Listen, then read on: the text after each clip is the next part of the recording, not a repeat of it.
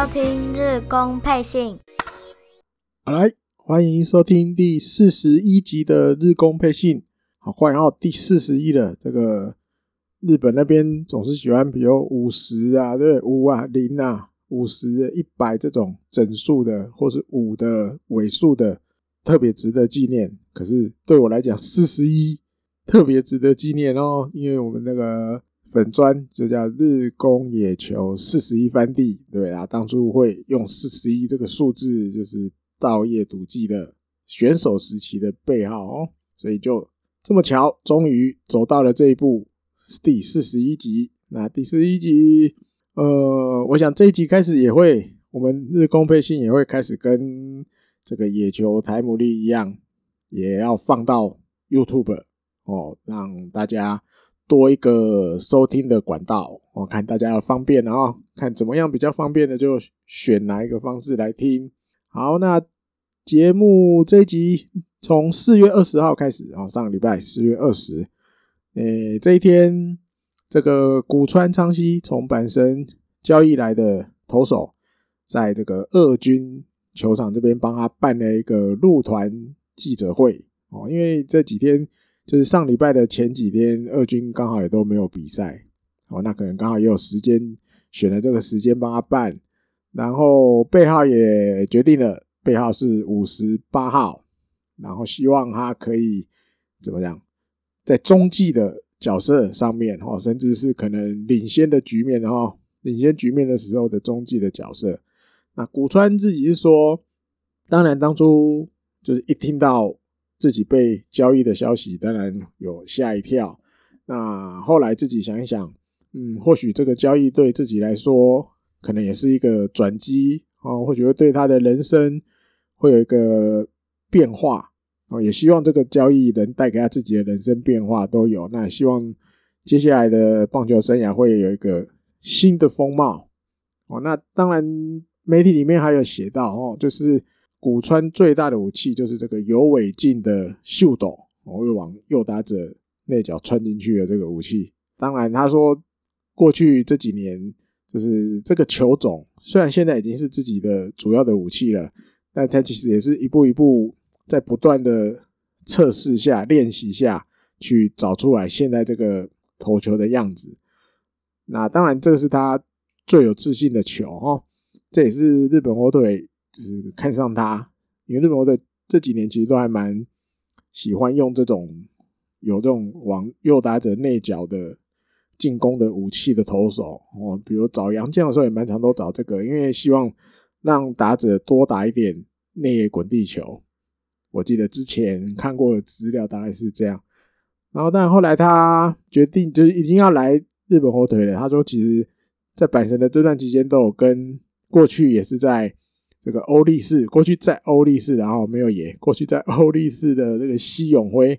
就是希望西永辉可以给他一些建议啊，帮帮助这样。那西永辉就跟他说，基本上你有这颗秀斗，哦，有可能进攻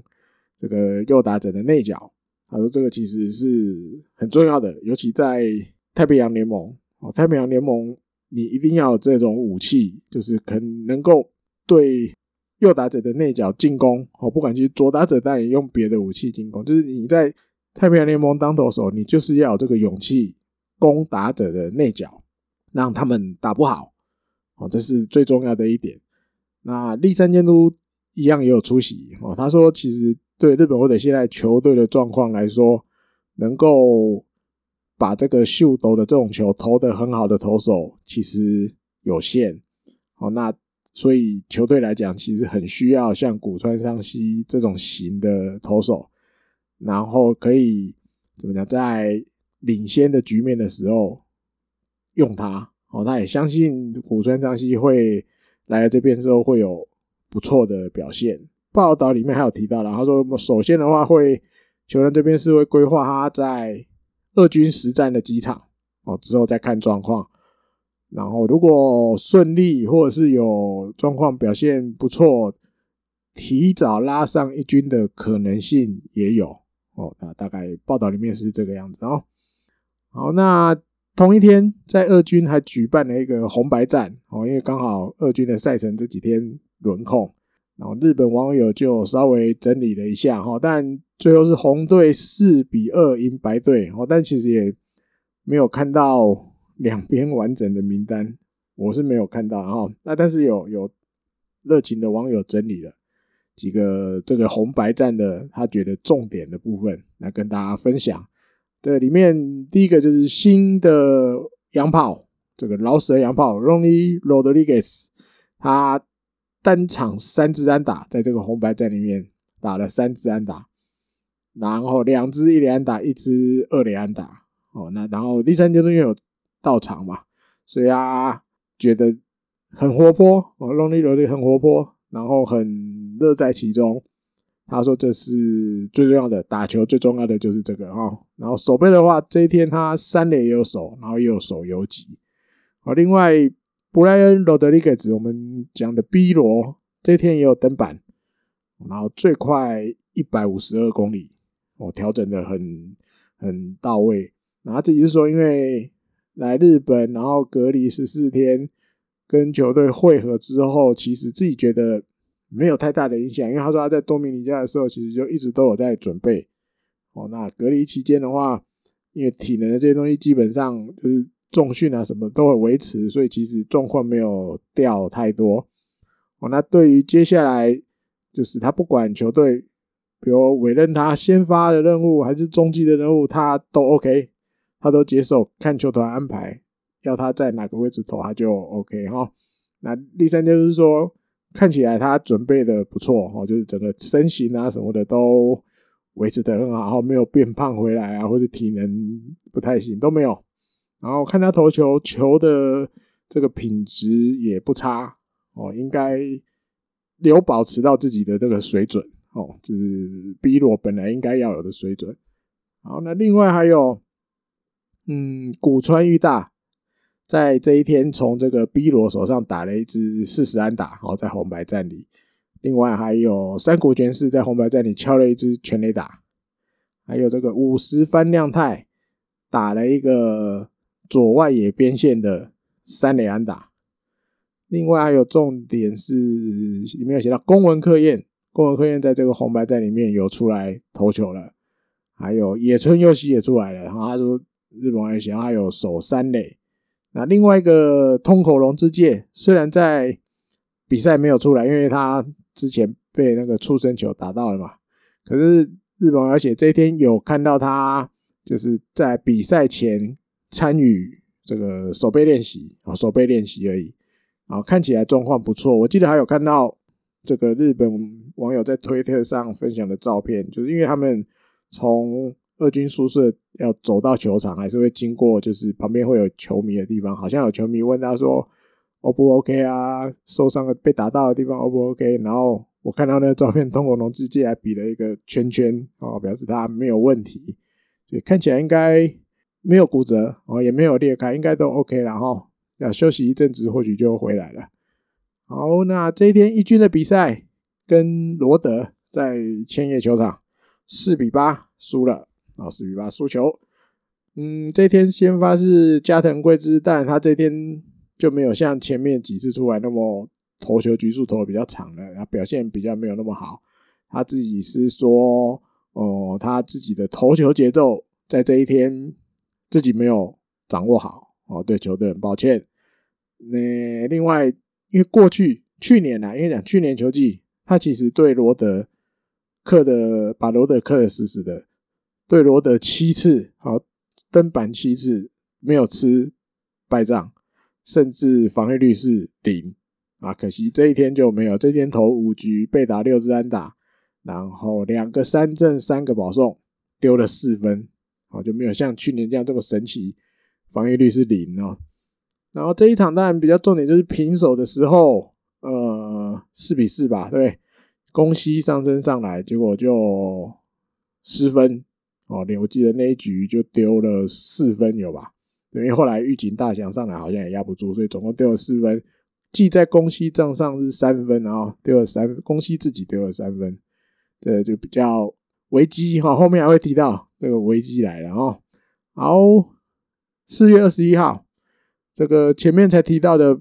B 罗马上就被拉上来一局，然后因为球速一百五十二最快，然后立山监督的感觉也都觉得 B 罗都有准备好，所以隔一天马上就升一军，然后相对的是这个铃木健史去二军，哦，然后另外还有这个 Ronnie Rodriguez 老死的洋炮，在这一天也就是跟一军报道，虽然还没登陆，但是已经随队了哈，随一军就是随一军移动。这样，然后，然后也有参加那个赛前练习，只是没有登录了，但比赛又不能出来。好，那这一场比赛晚上的比赛是最后五比六哦，被再见，被罗德再见由这个什么刚大海打了一个再见逆转的再见全垒打。好，那先来提一下这一场的先发，另外一个大海伊藤大海，悲情的大海，真的，他投七局被打五支安打，十次夺三振。两个保送，然后被打一支全垒打失三分，连续三阵的局数推进到了连续二十三局啊，连续二十三局等于平了这个直棒日本直棒新人投手哦。上一集的节目有提到这个牧田勇一样也是过去日本火腿的投手，并列没有破啊，可惜并列而已，一样都是二十三局。然后那天我有看到一个记录，因为牧田勇并不是从他亮相的第一场比赛开始的，他是从球季中的其中一场比赛开始连续二十三局。那伊藤大海是扎扎实实从第一场登板的第一局之后连二十三局，这是日本职棒唯一一个，目前到到目前为止唯一一个最长的，从初登板开始的局数就算了。好，那另外我看看，嗯，近藤健介这一场比赛又打了一支全垒打，等于连三场比赛都有打全垒打哦。对，蛮，我觉得我自己有点意外，今年近藤健介全垒，而且满场都打左外野那边哦，因为他左打，他并不都是，并不是都拉到右外野，不是，他蛮今年好像蛮多全垒打都打到左外野反方向的哦。啊，那会有这个这个这个冈大海回来，这个冈大海。被打被他打了这个全垒打哦，嗯，日本网友就大家都会发现这个很神奇的嘛。啊，我自己就觉得大海何苦为难大海？对，两个都是大海。我记得之前有一次是不是热身赛还是热还是什么什么什么比赛的时候，他们两个还有合照过一张照片哦。然后来这一场比赛之后，因为冈大海打了再见全垒打，日本网友就比如说。天国与地狱的大海，哦，因为刚好上一上一季的日剧就有这个天国与地狱嘛，对，高桥一生跟那什么林濑遥林濑遥演的，啊，就把它用进来这个梗。然后还有什么？嗯，虽然是大海之日，但不是伊藤大海，是冈大海这样。另外还有日本网友发明的冈大海把伊藤大海的出生力夺走了。哦，不然还有什么大海把大海的出生率消失了之类的，反正大家开始用这个两个大海的梗，日本网友也在网络上就是做文章，哦，大家发挥大家自己的想象力。还有我看这一天哦，有一个新闻是跟前一天二十号的时候的比赛跟宫西上升有关的哦。那他是写说这一天二十一号的时候。宫西上升其实在赛前就别 menu，别 menu 就是自己调整，没有跟着球队的训练菜单走，好自己调整。然后他说原因是因为前一天就是二十号这一天登板投球的时候，他的左脚有痛的情况，哦，左脚发生疼痛的情况，可能影响到他的投球，所以为了确保安全起见。二十一号的时候就没有让他随球队练习，就自己在旁边调整。然后虽然有把他填在名单里，但是就一定都没有排他上去投球。好，那关于这个宫西的情况，然后立山监督被访问的时候，他没有说什么哦，他只说请大家自己想象。我觉得这句话也蛮神奇的，好像不是很想讲宫西到底怎么了哦。那另外的话，大概就是这样。这一天有看到这个消息，然后就就稍微可以知道哦，原来前一天宫西在登板的中间，其实脚就左脚就在痛了哦。好，再来四月二十二号，这一天是中田翔三十二岁的生日啊，但是但是这很多日本网友也都吓一跳，但是这一天他并没有被立山监督排在这个先发名单当中，没有，就是消失了。这天没有让他出赛啊，甚至整个比赛都没有让他出来。那比赛的话是最后三比一，日本火腿赢，然后胜利投手是池田龙英，他两第二胜，等于现在两胜两败。然后三浦这个人大前一天被打再见全垒打，这一天就是稍微讨一点面子回来，拿下救援成功第五个。还有看大田泰示，好，这一天打第一棒，那个先头打者第一个打击就全垒打。这也是他生涯，我记得隔蛮久了，隔蛮久了才又再一次。上一次好像已经是在巨人队的时的时候了哈。另外这一天，这个 Lonnie Rodriguez 也出来了，我把他登录了之后，让他先发出场打这个第六棒守三垒。哦，然后第一球吧，我觉得第一局啦，不是讲第一局的那个罗德达就打到他那边，感觉处理起来还 OK 哦，还 OK。只是打击可能还要再交点学费哦。这一天第一次上来是没有安打，还吞了两 K，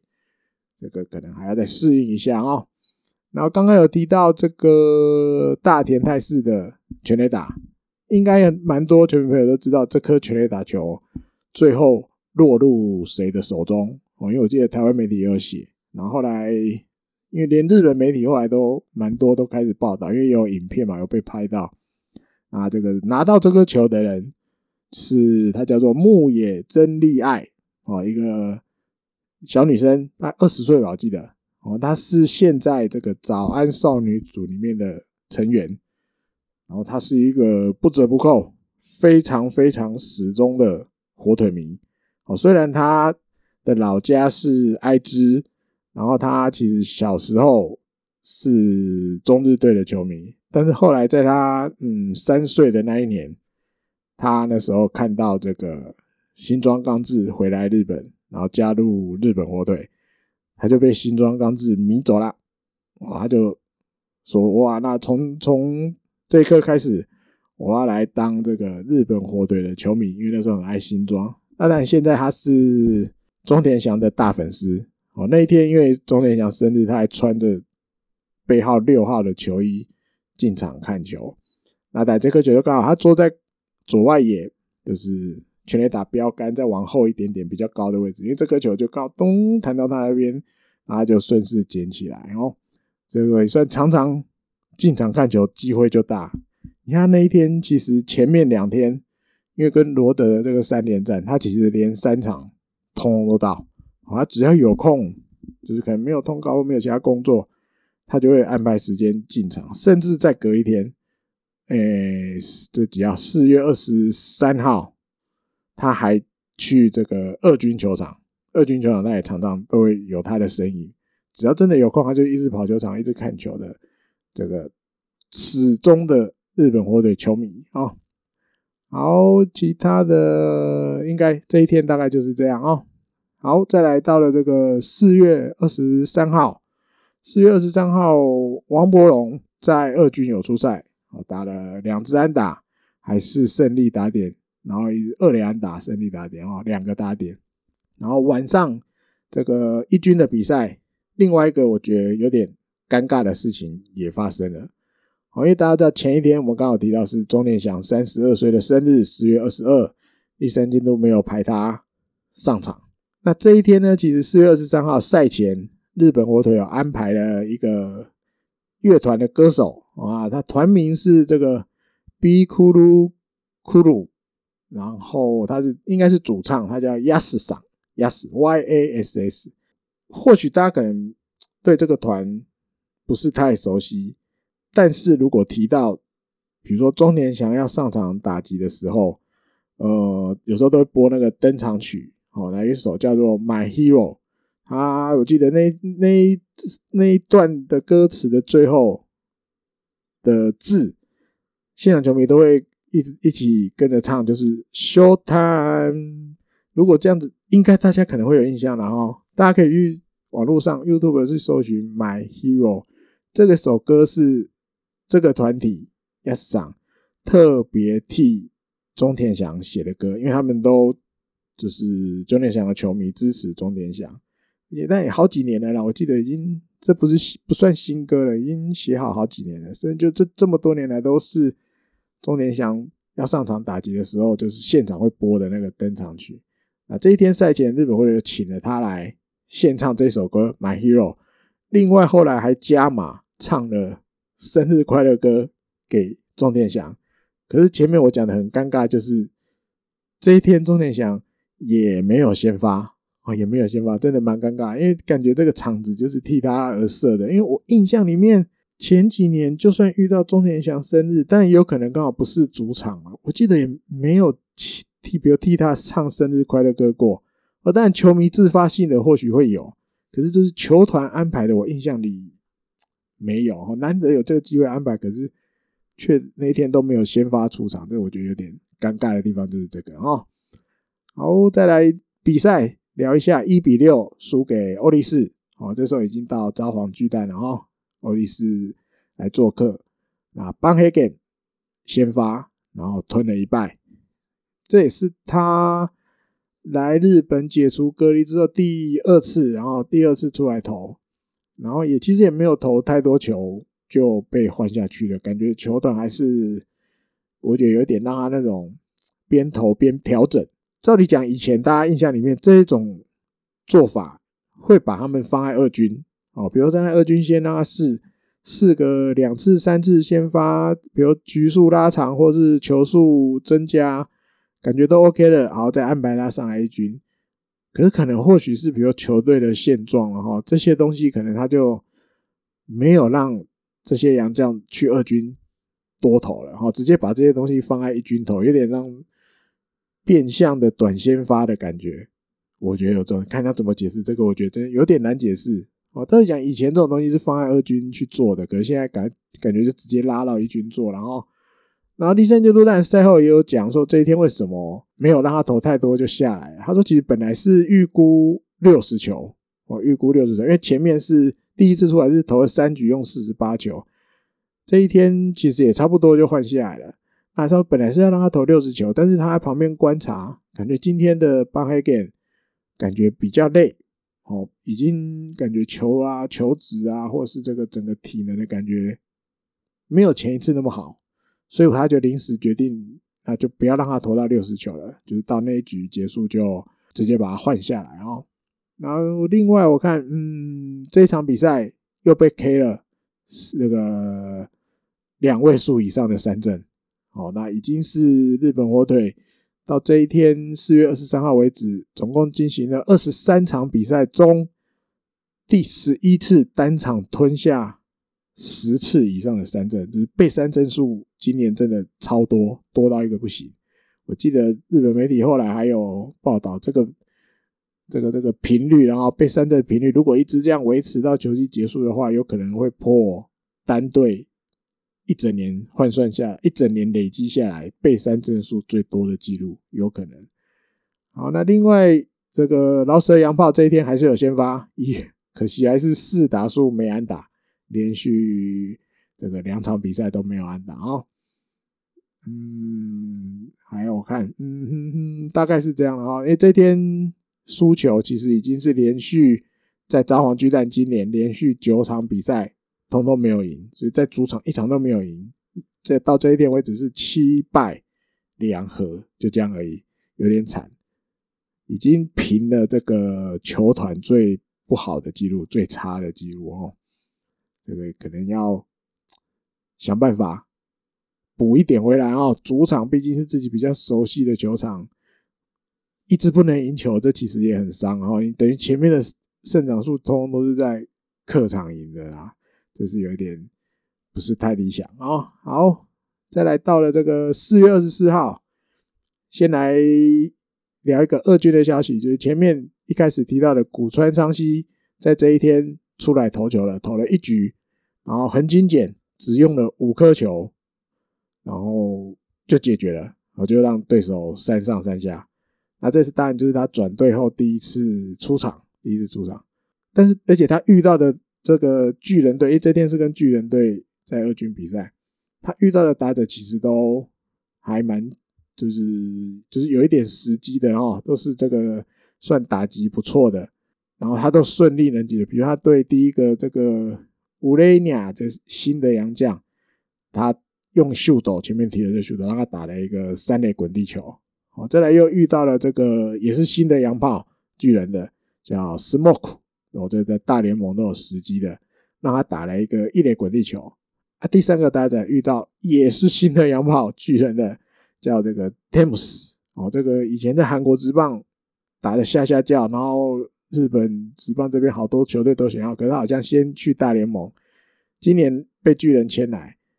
他。国村彰稀让 Tams 打了一个三垒的界外飞球被接杀，就这样用了五球，而且对到的对手这三个都是巨人队今年要新来的洋炮，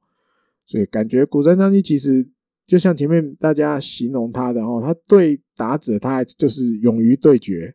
好勇于就是用自己擅长的武器来对决啊。如果但顺利的话，可能就像这样子的结果，球数不会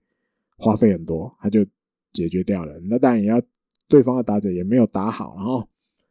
好，这天晚上的比赛聊一下，五比三赢了欧力士，好，终于在主场赢一场了啊，结束那个有点难看的记录，终于在第十场的时候，在札幌巨蛋第十场的比赛终于赢了一场。那先发是上泽，他投了七局被打七安打，有三个三振，两个保送，然后失两分。诶，这一天。钟点祥先发了，哦，先发出，但不是打第四棒，栗山监督把他排在第七棒，第七棒。然后日本媒体就写了哈，因为过去日就是立山监督就讲过了，只要他在任内，他心里的第四棒就是钟田祥。那当然，过去钟田祥因为常常都会遇到那种状况不好的情况很多，然后这几年下来大家也都有看过，所以立山监督其实有时候也是有把他。调离开第四棒过哈，比如也让他打过第一棒、第三棒、第五棒、第六棒，哦，但是摆在第七棒，这是在立山监督任内的第一次哦。那日本媒体也有去查，回推到上一次钟田祥打第七棒，有他以前也打过第七棒，是在二零一一年的十月十一号，哦，相隔了三千四百八十三天。哦，那二零一一年这时候。第三监督根本都还没来日本火腿当监督，因为他是二零一二年的球季才开始的。这个时候还是栗田昌孝担任日本火腿监督的时候，而且那时候的钟田祥也还很年轻，哦，所以球团基本就是立山，哎，不是栗田监督，大部分都是把他排在六七棒的那种位置，让他慢慢慢慢吸取经验。因为那时候的钟田钟田祥还就是一个小伙子啊。十可能二十岁前后吧，说不定还不到二十，这个蛮有趣的哈。第三监督还是会 适时的时候会做一些改变，哦，适时候做一些改变。那他当然是比赛前有被访问，第三监督是说，因为其实他自己说他的工作其实就是把每一个选手的实力引出来，哦，尤其是钟田祥，他也一直都在想任何的方法哈，比如说。他就因为我觉得这句话有点半开玩笑啦哦，比如说为了要把他引出来，是要打他还是要做什么？而且不管，只要如果我知道有任何一个方法可以把钟田祥的实力引出来，让他发挥出来，他都愿意去尝试哦。但我觉得有点开玩笑，打不可能打打选手，我想不太可能啊，第三阶都不太可能打选手哦。好，那这一天钟田祥被排第七棒，我觉得就打了两支安打。我打了两支安打，赛后当然一定又要被访问。然后栗山监督就说：“其实这种球队中心的选手哦，如果可以把自己的状况一口气调整上来、拉上来，球队自然就会有这个胜利的机会，然后甚至连胜的可能都有有都有。哦，但他自己也知道，现在球队状况并不是那么好。哦，你说一口气就要连胜有难度。”所以他说：“那至少我们现在先做到这个不要连败，不要连败。那当然，日本记者还是有继续追问。然后，因为前两天尤其生日啊，或者是生日的隔一天，甚至隔一天没先发，但是后来有代打一个打一个打席了哈，所以就是会去问立山监督，那到底是什么原因？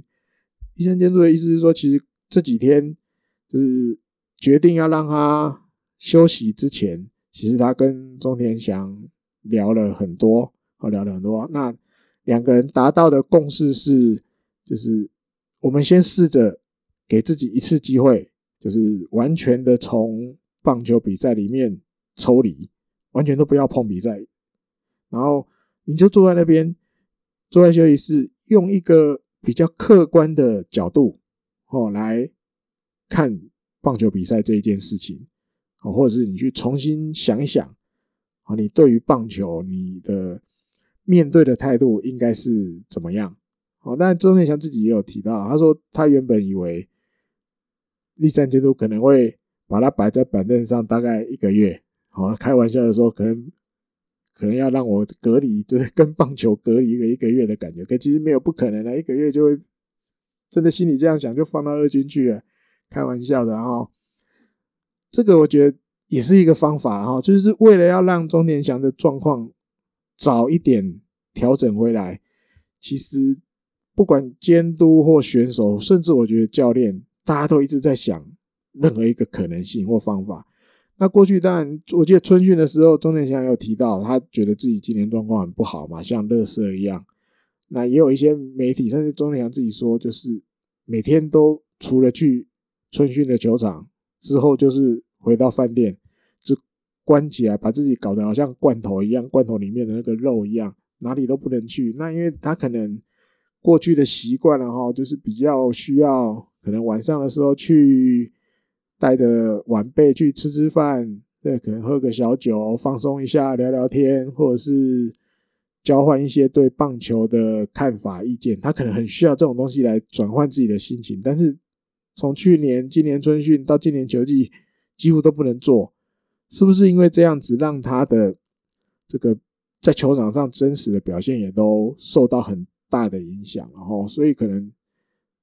才想出这个方法。好，那完全。都不要出赛一场，哦，这因为其实就是一场再多一点点，然后第二天第二场的时候就出来代打一个打席了。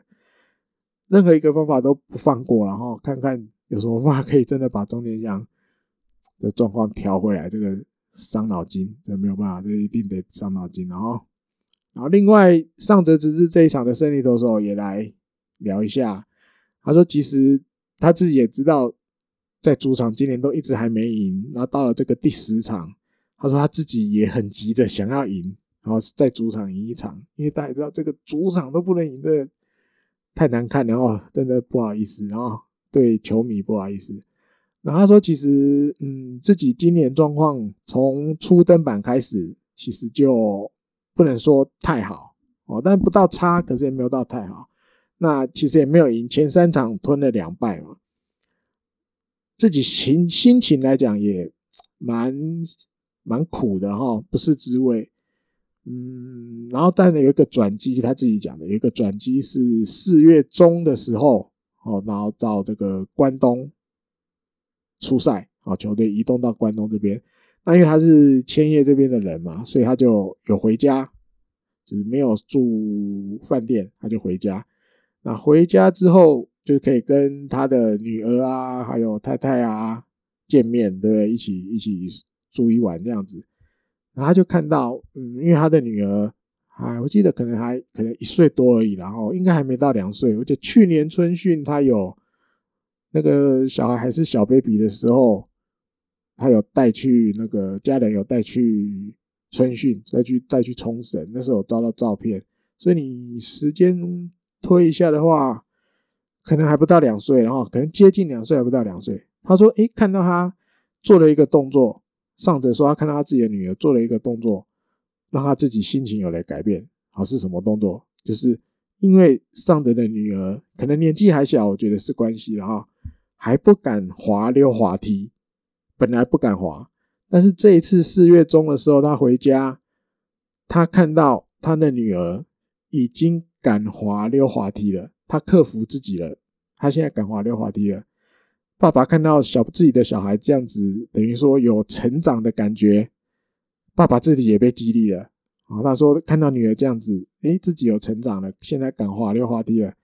他觉得自己一定也要更加油哦，要比过去更加油的意思哦。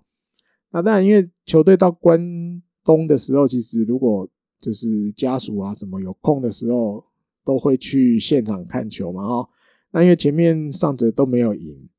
所以他的太太其实也蛮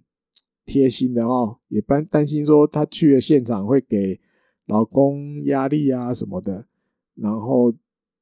可是上泽却却是跟自己的老婆讲说，就是不要在意这么多了哈，呃，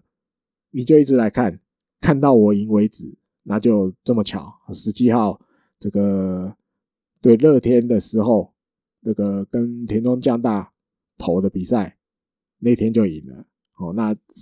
隔了一个礼拜又赢了第二场，等于自身自己在今年球季等于。先两败了之后再二连胜，哦，那这也是一个我觉得就是像激励的感觉啊。有一些可能生活中的小事情，可能会变成自己的一个转机。哦，那不知道中天祥有没有？哦，上者有找到中天祥，希望也有机会的话，然后快一点，快一点找到。那立山监督这一场比赛赛后，他说，其实这一场比赛能赢。他觉得是今天进场观众大家加油的功劳哦。今天那天进场有一万八千一百七十个人，对，所以他觉得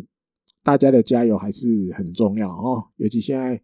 这个黄金周，大概这段期间啊，我今天录音四月二十六，日本又开始那个这个这个这个紧急事态宣言，对不对？比如东京、大阪、呃兵库县，是不是？然后神户。啊，不是神户，京都，京都这几个比赛又这这几个地方的比赛又可能要无观众，好，但他好像有一些球队已经决定，有一些比赛要把它延后，因为这无观众太伤了，没有赚到任何没一毛钱不行。能够延后的，有空档可以插的，好像有一些比赛会会延期，就对了，尽量不要无观众。所以大家都还是知道啦，有观众进来，除了有收入之外，球团就会有收入之外，观众在旁边加油，一定或多或少也都可以带给选手们一些激励哦。我觉得都一定会有。然后，好，再来到了四月二十五号星期天这一天，先来聊一个二军有趣的消息。刚刚前面提到这个 Thames，Thames 他在二军的球场，日本火腿二军的球场。在这一天敲出了一支全垒打，那就这么巧，是这个日本火腿二军的球场连谷这个球场启用以来第两千五百号的全垒打哦。其实两千五百号快到的时候，我记得就有一个活动，然后就是谁能打出这支第两千五百号全垒打的选手就会有这个礼物。那后来就因为是这个巨人队的 Thames 打的。那当然还是要给人家礼物啊！你不能说因为不是日本欧队选手打了礼物就不给，没有，还是要照给。那这个提供礼物的的公司是就是也是日本火腿的 sponsor 哦，就是赞助公司那个松尾这个做食品的松尾公司啊，就是在北海道，它有很多这个金迪斯坎叫什么成吉思汗烤肉，它的餐厅很多。那礼物就是。得到他们这个松尾金迪斯坎这个餐厅最上等的羊肉一百人份，一百人份啊！我的天啊！他前面话说一百人份换算下来大概是两万五千公斤啊，两万五千克，说错了，公斤太多了，两万五千克的这个上等羊肉，大家可以给一百个人吃，呃，很爽啊！一百个人，尤其但羊肉我不知道，羊肉可能有的人。尼加特有的人可能不太行，但是金吉斯坎配羊肉是真的蛮好吃的哦，尤其是在北海道，这是算一个名物，然后有名的，你要讲料理吗？有名的食物，好吧，就这样解释好了哈，大家应该知道，应该蛮多朋友都吃过了吧？去北海道的时候，好，再来这一天的比赛，最后跟欧力士四比四握手言和哦，那当然。比赛照理说是应该要赢的，重点又发生在第八局，宫西尚生出来的时候，他投了三分之二局被打四支安打丢三分，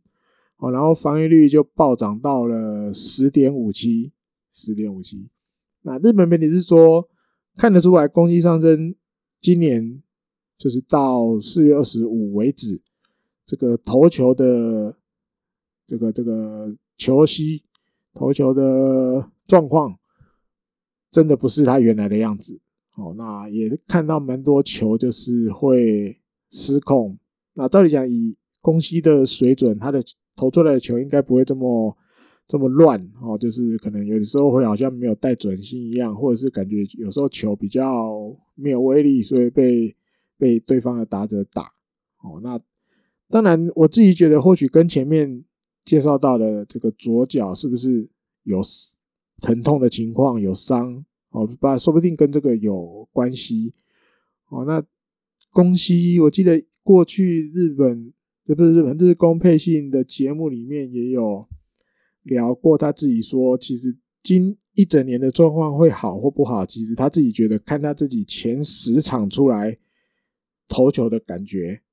大概他自己就知道今年状况好或不好。然后统计了一下，